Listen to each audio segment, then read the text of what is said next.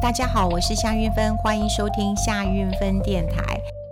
非常谢谢大家对我的呵呵关心啊！哈，的确家里前阵子是有一些呃事情，不过现在一切圆满呃顺利啦。呃，我觉得嗯，所有的事情当然就是我觉得呃一切随缘，但是要尽我们自己的本分啊、那嗯，对对哈哈，特别是敬媳妇的一个本分啦。呃，就呃之前因为嗯婆婆就嗯对跟祖先团聚了哈，那所以家里有一些事情。那么，呃，刚开始的时候，其实我也觉得，哇，这真的是啊，当然是无可。无法置信啊，但是也必须去呃完成的一件事情啦。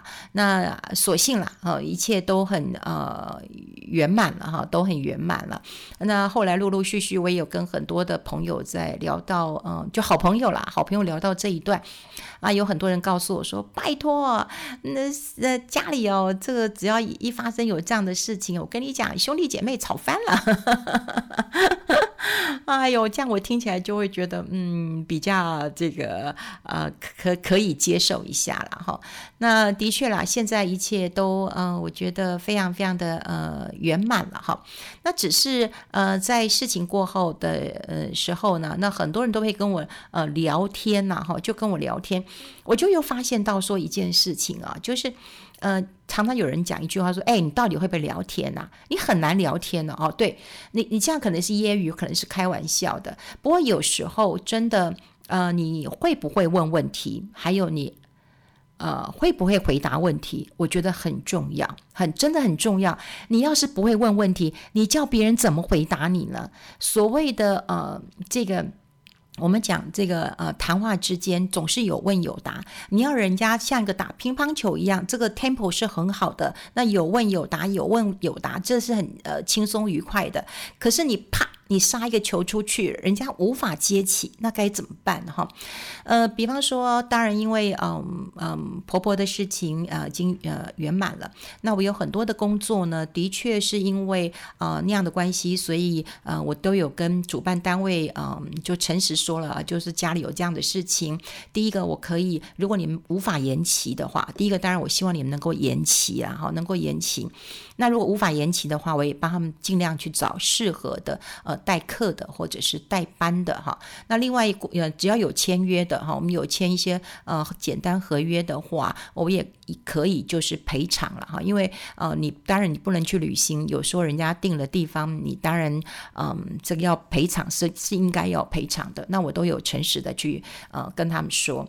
那有一些比较呃，所以工作上的事情是有一些解决，但有一些是呃，比方说我我我有嗯这个亲朋好友的婚宴哦，这就很尴尬了哈、这就很尴尬了。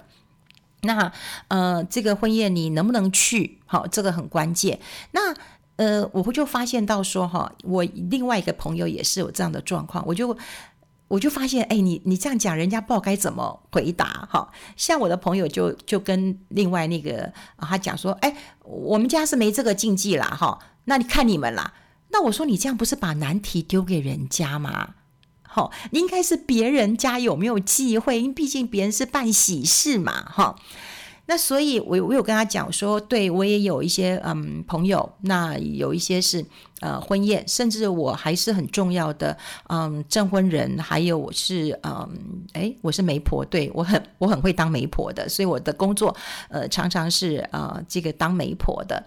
那因为他们都觉得我当媒婆呢是很开心的一件事情，因为从来没有人呃像我这个媒婆是会带着小抄上阵的，因为台湾有很多的习俗嘛。那嗯、有一些你你翻译还是翻译不太过来的时候，你得带个小抄。所以我每次都跟他说：“拍谁啊，我要拿小抄了。”那我这媒婆也很好玩，有时候我会跟他说：“我念一句，请各位来宾也要跟我念一句。”也就是有时候我当媒婆的时候，还蛮希望把自己当成是主持人的，所以呃现场订婚仪式啦，或者是呃结婚的仪式，都会变得比较开心一点。但呃呃也也这一次是要当呃证婚人了哈，那我当然就不能丢这个问题给人家，我不能说哎我是不忌讳啊，我们家已经。呃，除龄了也都呃 OK 了，那你你觉得怎么样？当然不能这样问啊，当然不能这样问啊，所以我才讲说，能够会问问题跟会回答问题，嗯、很重要。那你如果说你丢个问题，人家不会回答，你怎么办呢？哈。你要问，你应该讲，就是说，我知道大家都好朋友，我知道我，你也知道我很想去，我也知道你很希望我去。不过呢，我不要听听长辈的意见，对，你要听听长辈的意见。所以我希望你回去能够问问长辈，如果他们真的啊、这个觉得呃，这个无碍，好、啊，没有关系，那我再去。对，如果他们有一些顾忌，我觉得最好要听长辈的话。毕竟婚礼是一个仪式，长辈是非常重视的。对，我这样讲，那是不是别人就会比较好处理？你总不能跟别人讲说：“哎，我是没忌讳的。”那看你们，那那那新人多尴尬啊，对不对？你没忌讳，那万一我家人有忌讳呢？他也不好意思跟你讲。所以我就说，你回答问题一定要留点空间，你问问题留点空间，让大家可以这个嗯。这有一个 tempo，有一个可以这个做一个举选择哈，你不能够说啊，我没关系，这个真的是很好玩。所以我常觉得有有一些话真的，嗯，你话应该是放在脑袋当中，要不然就是放在肚子当中。但有些人的话就是放在嘴巴，砰。立刻就出去了，所以真的要思考一下，你讲的每一句话，你是先放脑子，先放肚子，还是先放在呃嘴巴当中哦？不要这么快就放在嘴巴当中啦，因为这样，嗯，我常讲哦，这讲话真的是没有立可白的哈，就是一言既出，驷马难追的。有时候你会让别人真的是非常非常的难堪的哈，非常难堪，人家也不知道该怎么样的一个呃回答的啦哈。然后呢，当然呢，嗯。嗯、呃，我也看过很多人啊，就是说真的很不会问问题啊。嗯、我以前也去呃参加过一个呃这个现场的节目，然后他也问我一件事，他说：“运芬姐，呃，现在距离那个美股就要开盘了，还剩下一个小时的时间，你觉得美股会怎么开？”天哪，一个小时之后，好就要这个呃开盘的，然后你问我怎么看啊？所以那你当然你要会回答，他不会问你也要会回答。好，就是说，嗯，你可能要回答，在正常的情况之下，目前看起来是无风无雨的，你的经济没有任何的一个波澜，然后可能他会用什么的盘开出？好，那如果有一些什么现场的状况，那他可能当然，哎，股市不是涨，不就跌，要不就盘嘛，对不对？你总要有一个 plan 嘛，你要有一个说法的。所以我常讲，就是说，问答之间其实是非常的困难的。就像我一个朋友最近。他呃心疼他的朋友受了委屈，可是他第见面第一句话就说：“你怎么还不离婚呐、啊？”你到底要劝你几次啊？我说，那你这样子，你怎么不离婚？你让别人也很难回答。所以，呃，会不会问问题，会不会回答，这真的是很重要。我觉得大家可以，嗯，多练一练啦，哈。因为最近我也在修炼这一门功课。当当然，现在也可以置入一下了，哈。就置入是我自己的。我在 Cheers 哈 Cheers Master 大师系列，其实有开一个说话的课程。嗯，我倒是花了蛮多的心思去录制的，哈，去录制的。所以我想。很多的企业或者是个人的话，呃，可以去天下哈，天下 Cheer Master 哈，Cheer Master 大师系列看看我的课程，因为我想要帮呃大家找回呃人类的基本的本能，就是说话。因为呃，你可能可以拉你也可以 email，可是你现在发现你说话的能力其实是退缩的，说话能力退缩，其实是我最近当然就观察到很多网络世代的年轻人。好，因为他们习惯在键盘上面沟通，好，所以在呃讲话的时候就比较不会沟通。那即便是现在在说世代沟通的时候，我刚刚也讲过了，你是把你的话放在嘴边，很快就出去了，那你可能会后悔的哈。所以这要一个修炼学习的一个过程。那另外，其实我觉得在这一两年当中啊，我有看到一些新生儿。我也觉得有一点点的，嗯，跟以前的不一样。我不晓得大家有没有这样的感觉啊？也许我们可以交流一下。为什么呢？嗯，就是这一两年的新生儿，或者是说，嗯，受到疫情影响，哈，比方说他已经五六岁了，但我觉得他说话的速度跟，嗯，这个学习就是会讲话，哈，这个成串的字，啊，是比较慢的。后来我也曾经跟几个哦，因为我学妹是开幼稚园的哈，我就跟她聊天了。我说，你有没有这样的发现呢？我是从亲朋好友的孙子孙女啊，哦，去去观察到的。我说，你们有没有发现？因为你们幼稚园嘛，常常就是接触一些孩子。他说：“韵芬，你怎么会观察到这一点？”我说：“他们呢，呃，以前呢，不管他们什么看巧虎啦，或者跟我们讲话啊，其实学得很快。”那他就问我说：“那？”韵芬，你觉得什么原因？我说会不会大家戴口罩？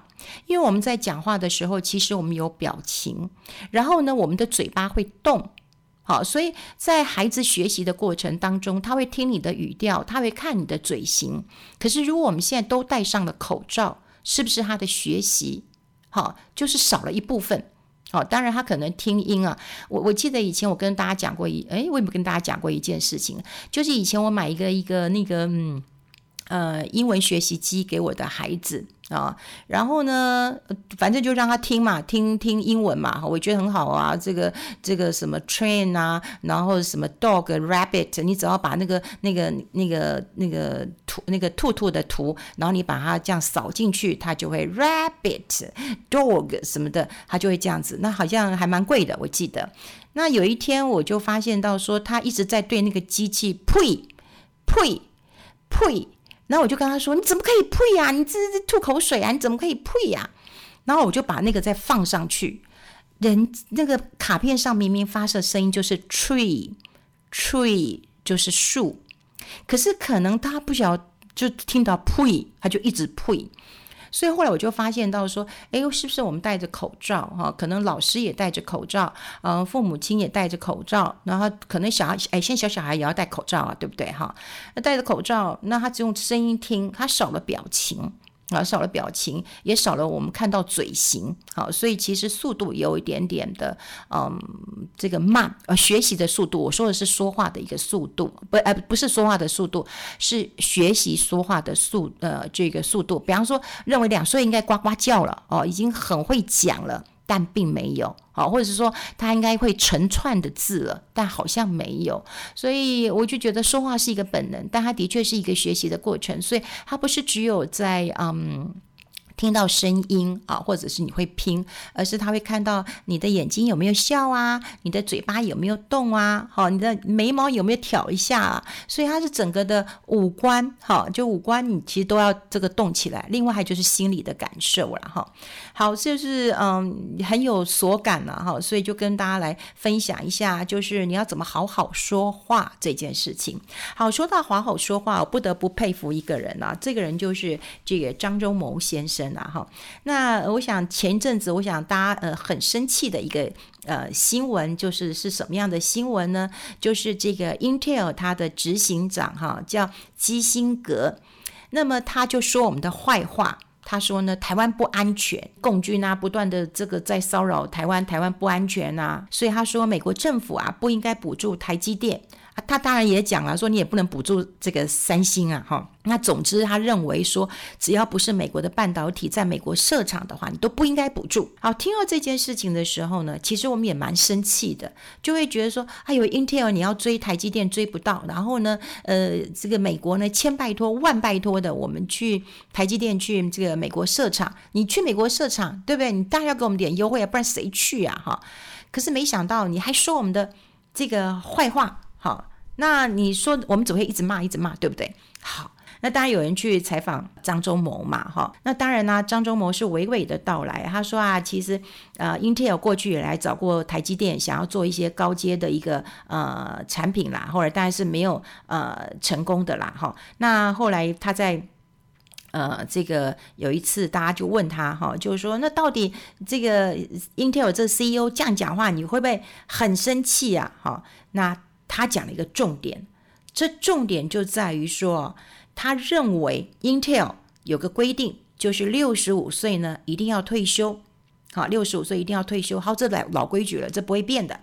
但是现任的这个执行长呢，叫基辛格呢，已经六十岁了，六十岁只剩下五年，所以他认为，好，没有办法把 Intel 好这个拉回盛况。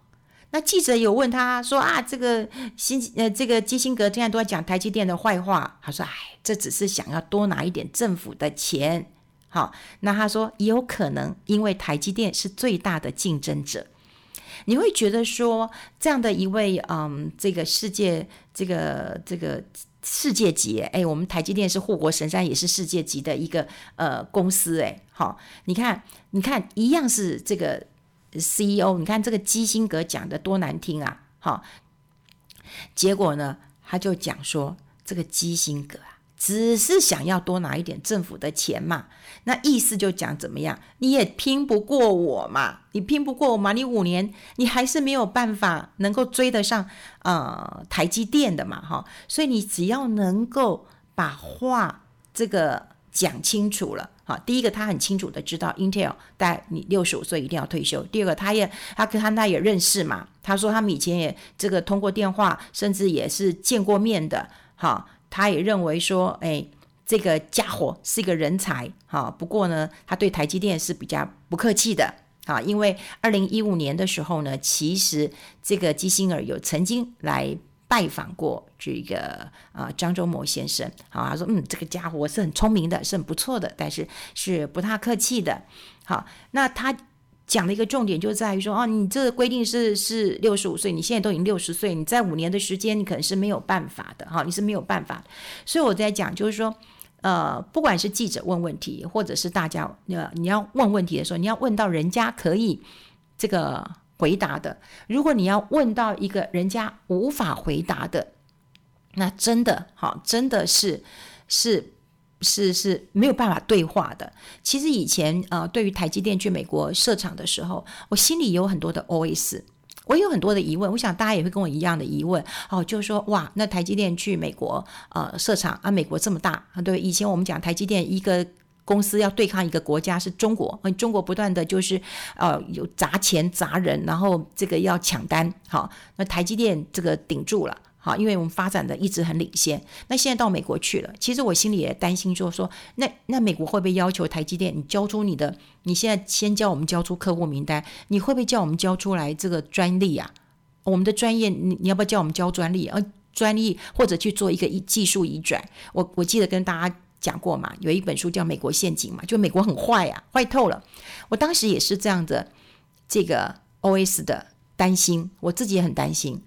然后呢，曾经呢，我也我也想要忍不住，好，我也忍不住想要问说，那如果有一天，呃，台积电到美国去了，那美国规定要求，或者是这个嗯、强力的政治介入，就是你要交出专利的时候，台积电该怎么办？我后来发现这个问题没有人可以回答，没有人会可以回答。也许呃刘德英，也许这个呃他们现在的执行长、董事长。可以来回答，他们心里有谱，可他也无法回答，因为发生的这样的事情的时候，大家都无法预测嘛。这会不会会不会发生这种事情是无法预测的，我只能心里有谱。那请问一下，如果我问这个问题，他能怎么回答呢？好，他能怎么回答？所以回答真的是一个很很重要的一门学问啊！哦，真的是一个很重要的一个学问啊。那这一次，当然我们也有看到了。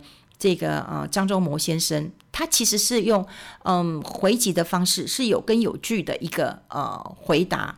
那但是呢，好，但是呢，他没有很多情绪啊，那就是跟你讲说，我不相信他可以做到，他也不用呃再骂了哈。那只是说，半导体真的是攸关民生经济，甚至是国防一个很重要的这个产业啦。那这也是在，这也是第一个，他自己这样讲，我觉得。这也是台湾第一个在世界竞争中得到相当优势的一个行业。对呀，你看我们台湾就是台积电啊，护国神山呐、对不对？晶片缺的时候，每个人都要跟我们求我们呐、啊，给我们要晶片呐、真的得来不易，守住亦不易。你看，你就会知道他忧心的是什么。现在不是只有台积电要来守护整个社会、整个政府。你都要能够守住台积电。其实第一个，我们当然有人呐、有人讲说，台积电为什么可以这么厉害？当然，他的这个团队很重要，研究人员很重要，这个人才很重要。我们人才可以这样子的加班，美国可以吗？未必吧，啊，未必吧。而且我们有这么优秀哦，这台城青椒这这么优秀、这么专业的人，愿意投入这个制造业，所以他说这个得来不易啊。台积电、社会还有政府都要努力，所以你看，政府、社会跟台积电都要守住。你能够得来不易，也要能够守住。所以我真的从他讲话当中可以看到一个，嗯，这个世界级的一个领导人，那这个世界级产业好的，呃，是怎么样能够面对危机的时候，对政府提出一些话，对他的竞争对手。呃提出一句话，然后化解了我们一般投资人好，或者是呃消费者怎么看待台积电这件事情。看我们之前不知道好生气，这 Intel 这个执行长怎么乱讲话什么的。可是你看他能够找到市政，这个市政就是你六十五岁要退休了啦，你现在六十啊，你五年赶不过啦。哦，就是这样子，对不对？他讲话的方式就是你有凭有据、理直气和的来谈这件事情。好，我觉得很棒啊！大家一起来练习练习一下，能不能把话放在脑袋当中，放在肚子当中，不要放在嘴边，啪就出去了。一起来练习，一起来修炼喽！我们下次见，拜拜。